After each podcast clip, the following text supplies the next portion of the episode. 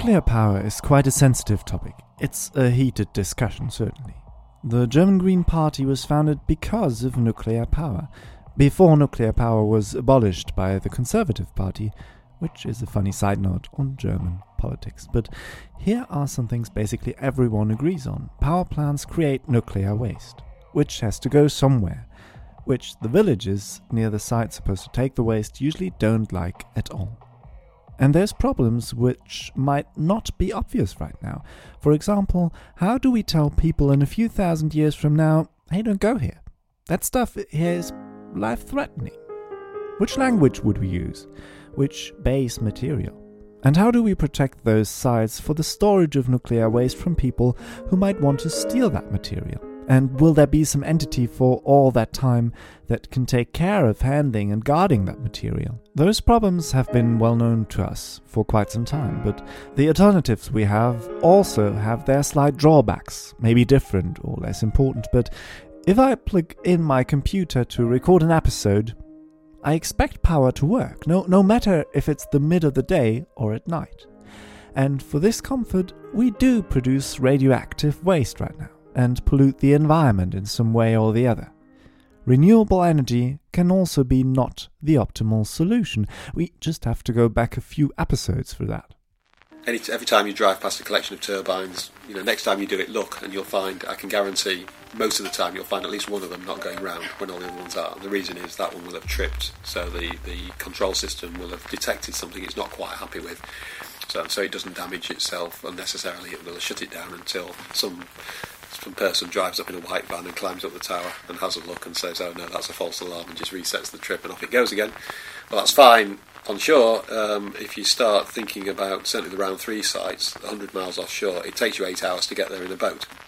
So if you are powering your grid 100% from those, you know, you lose a wind farm for whatever reason because a substation goes down or suddenly there's a national event and everybody goes and makes a cup of tea.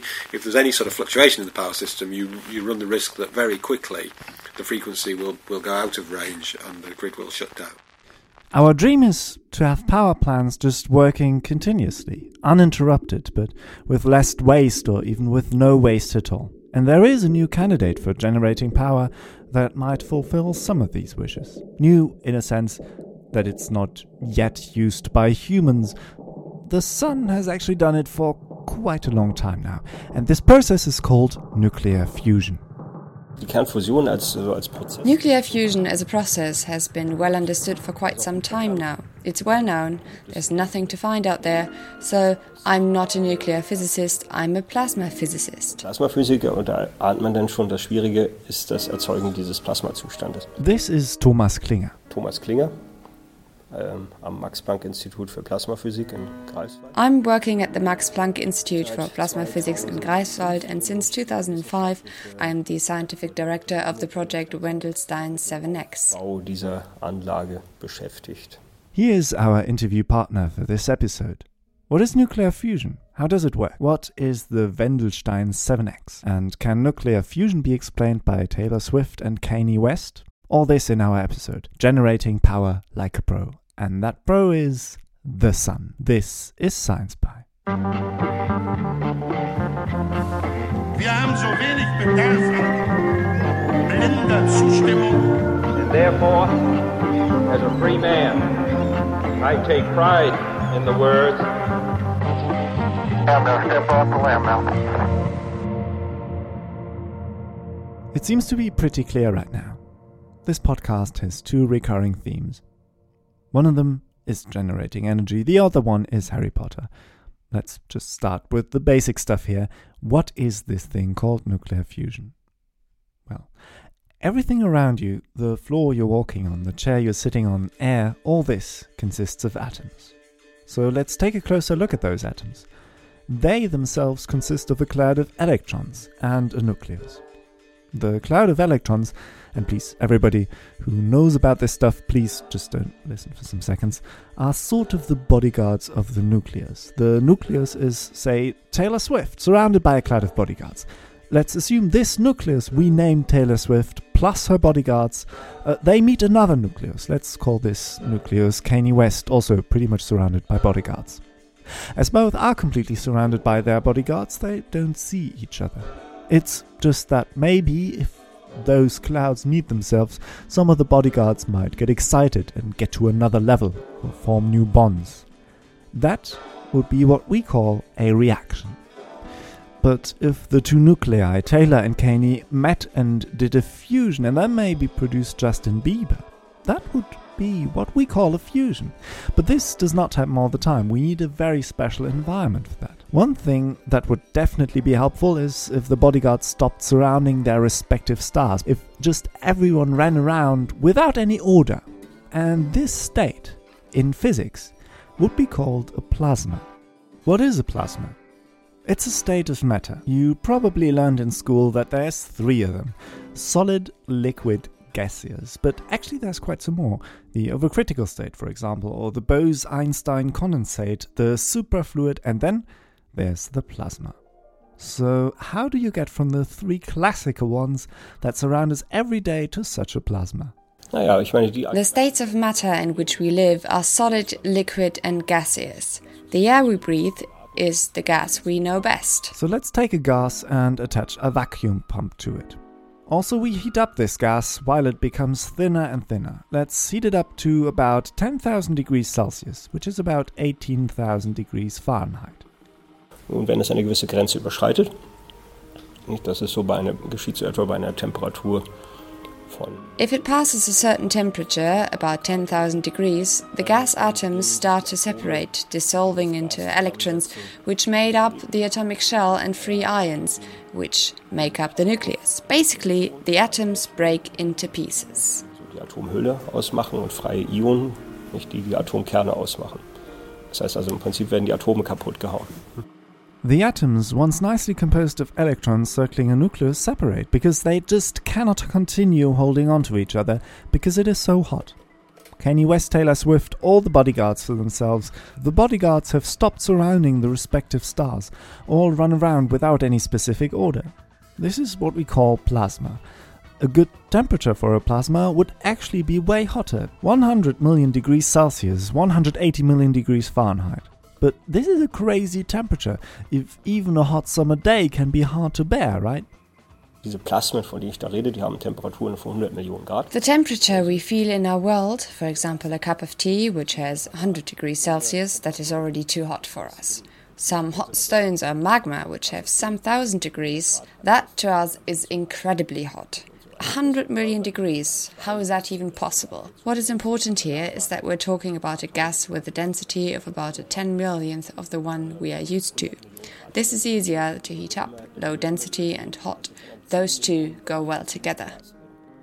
Nicht gegenüber dem Gas, was wir atmen. Nicht? Und das kann man wieder sehr heiß machen, weil es zu dünn ist. Nicht? Also dünn und heiß, das passt ganz gut zusammen. You cannot touch a stone that has 100 degrees Celsius because stones are very, very dense. But have you ever been in a sauna set to about 100 degrees Celsius? It's well possible to stay in one of those for quite some time because gas is way less dense than stone. Also, it's easier to heat up the air in a sauna compared to heating up a sauna filled with stones of the same temperature. And if we now have a gas that's way thinner than the air in our atmosphere, then high temperatures are actually way easier to reach. And if you now think, I've never seen such a crazy thing as a plasma, well, think again. Gutes Beispiel ist ein Blitz. Ein Blitz ist ein Plasma. A good example for plasma would be the lightning of a thunderstorm. Lightning is a plasma of the atmosphere, one that exists only for a very short time. Lightning lights up and then immediately disappears. The current that flows are a few thousand ampere, which are enough to heat up the atmospheric gas to about 100,000 degrees. And even this is not stable. Selbst das ist schon instabil. The plasma of that lightning just exists for a fraction of a second. We need a very high temperature, and we would have to keep that temperature up to keep the plasma, but since lightning is over so fast and the surrounding air around the lightning is completely cold, the temperature immediately starts to drop, going back to normal gas almost immediately. But if we want our Taylor and Kanye fusion to create one Justin, the plasma has to exist for a longer time because this plasma is a very good environment for those fusions to take place. And if we want to get power out of that process, we need a lot of those fusions, stable over a long time. How do we keep that plasma stable? This is actually one of the most important questions to answer here. Remember what Thomas Klinger said at the start of this episode. Die Kernfusion als, also als Prozess, das ist schon sehr lange verstanden. Nuclear fusion as a process has been well understood for quite some time now. It's well known, there's nothing to find out there, so I'm not a nuclear physicist, I am a plasma physicist. Und dann schon das Schwierige ist das Erzeugen dieses Plasmazustandes. And the Wendelstein 7X, the machine Thomas Klinger works on, is that kind of machine. A machine in which we want a stable plasma to burn. By the way, they are intent on not calling it a reactor. It's not built for reactions, but for fusions. Also insofern da reden wir um etwas We don't really like the word reactor. As a physicist, this is a well defined word. A reactor is for reactions. We usually talk about a machine, which is more abstract. I call it a machine, the media wants to call it a reactor, but we have to stay correct here. In this machine, we want fusions to take place. Actually, exactly like the fusion that happens in the sun. How the sun does it was also discussed in one of our earlier episodes. Our sun, for example, takes four of its hydrogen atoms and fuses them together. That can only happen at very, very high temperatures. Four hydrogen atoms fused together make one helium atom. But if you weigh both the four hydrogen atoms and the one helium atom, the helium atom will be a tiny bit less heavy. You've made helium and you lost mass. So if you lost some mass, then you gained some energy. And that's how the sun and most of the other stars you see in the night sky shine. So it's pretty obvious that one would try to imitate on Earth what the Sun is doing. This is how Klinger put it in the talk he gave directly before our interview. That works perfectly fine since billions of years. Um, and the sun is generating power. And that's, of course, for us a motivation because this kind of power, the fusion power, we are interested in. Because the plasma state is the state of matter that is, has the potential to provide this power of fusion also to us, to the mankind. Creating conditions like the ones in the Sun, capturing and using those conditions, this is not an easy thing to do. What is to win if we do? For this, we will now take a closer look at one of those machines which want to do that, the aforementioned Wendelstein 7X. There's also one called ITER in France, by the way, and other ones. Uh, but this is what Klinger said just before he showed the audience a photo of this machine. Um, so in the beginning of the talk, the question is why building such a crazy device? And this um, picture here shows you it looks really like a science device, like science should look alike. Uh, but Maybe you caught the physicists laughing in the background. Physicists recognizing how weird this Wendelstein 7X looks. This is a podcast, so we can't show you a picture through your earbuds. So if you can't search for pictures on the internet right now, just imagine a mix of a donut, an earthworm, and a hurricane. Highly symmetrical, planned, but wild also. Those words are, I suppose, not often used to describe the very same thing. Inside this donut earth worm hurricane is the plasma. And within that plasma, nuclear fusion happens. A lot of those fusions. nämlich einmal Kernfusion zu machen oder zehnmal oder hundertmal, das ist überhaupt nicht schwierig. Das kann jeder. To do nuclear fusion once, 10 times, even a 100 times, that's not difficult. Every student can do that. Those are simple setups. You let the nuclei collide, then they will start a fusion. On an atomic scale, the energy released by that fusion is huge. But we humans wouldn't notice that. We need a lot of those single processes. Wirklich Viele von diesen Einzelprozessen. Makes all this even more difficult is that the particles do not sit still, waiting for their turn into fusion. They race around all the time, hitting another nucleus from time to time. So, if we want to contain this plasma inside our plasma bucket, inside the donut earthworm hurricane, we need to convince those particles to continue flying around without hitting any wall. Physicists call the distance uh, before a fusion happens the mean free path. Also ich hatte da ja auch genannt, so die freien Weglängen, nicht? Die. I also talked about mean free paths, 10 to the power of 8 meter. That's a lot of cycling around in a torus of 10 meter diameter. This makes 10 to the power of 7 cycles, which you need to get one nuclear fusion.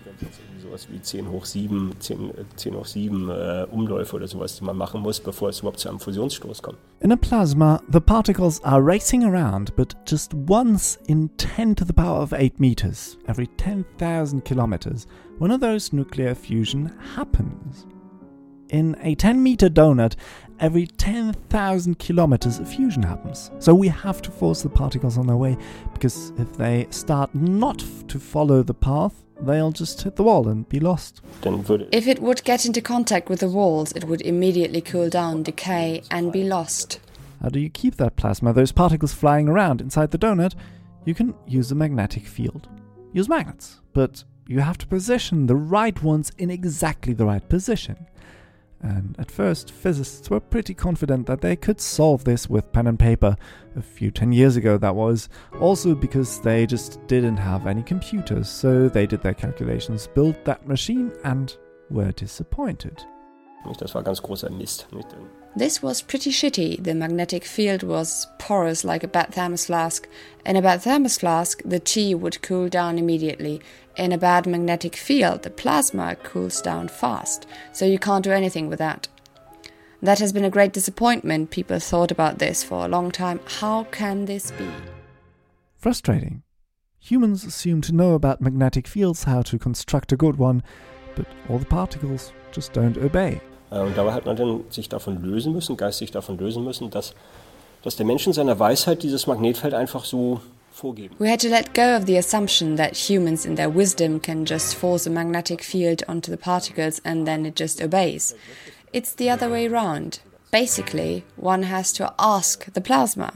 Which magnetic field would you prefer? In physics terms, you have to write down all the equations you need to describe a plasma and all its properties. There's good and verified equations for that. If you now put those next to each other, you'll notice there's nothing to solve. Getting solutions to these equations with paper and pen is way too complex. So in the 60s, 70s, and 80s, people didn't succeed. The equations were there, but they couldn't succeed anyway. 60er, 70er Jahren, auch in den frühen 80er Jahren. Da lagen oh. also diese Gleichungen, dieses Problem lag auf dem Tisch, man ist nicht vorangekommen. Until machines entered, which were about to change everything in research and our daily life. Und dann kamen die ersten vernünftigen Then we had the first reasonable computers IBM 370, Cray P. Every mobile phone has more computational power today, but those were incredibly fast back then. With those machines, you could solve the equations numerically. Gleichungen numerisch zu behandeln, also im Computer zu lösen. Numerically means there's equations you just cannot solve exactly with pen and paper. You can do approximations and reach a solution that is approximately correct. And those solutions are often as good as the computers you used for calculating them. Und jetzt lassen wir einfach mal, lassen einfach mal So we let those codes run, make a first approximation, and let the codes vary that solution, looking for the right magnetic field. What should be the curvature here? Should it be strong or weak there, curved or straight? muss es da stark, dort schwach sein, nicht muss es dort krumm, dort gerade sein. What is the best form for that fusion machine? What would be the optimal magnetic field?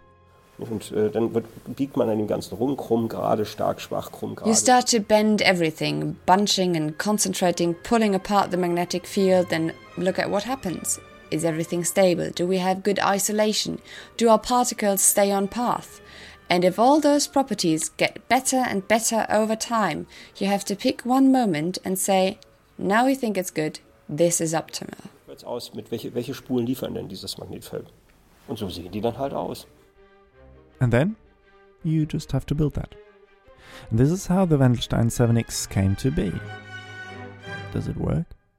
We do have answers, but they will be in our second episode here on this very podcast, Science Pie, the power plant for neat scientific stories.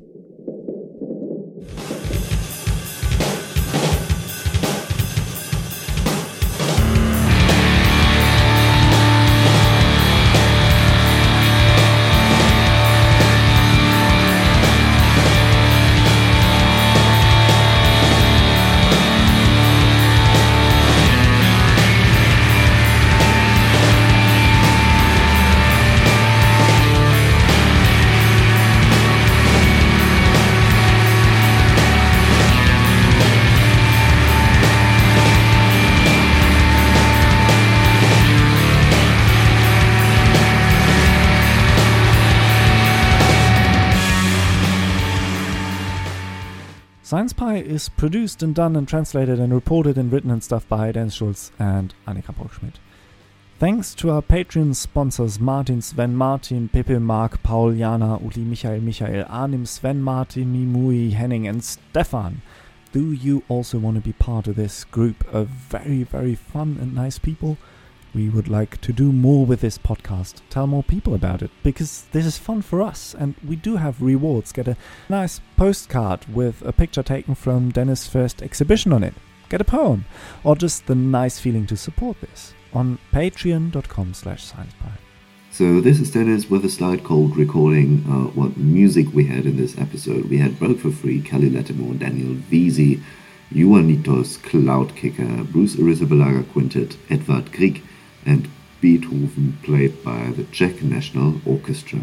And uh, we just wanted to warn you that until January, uh, episodes might be delayed uh, due to us being on conferences and courses and applications and stuff.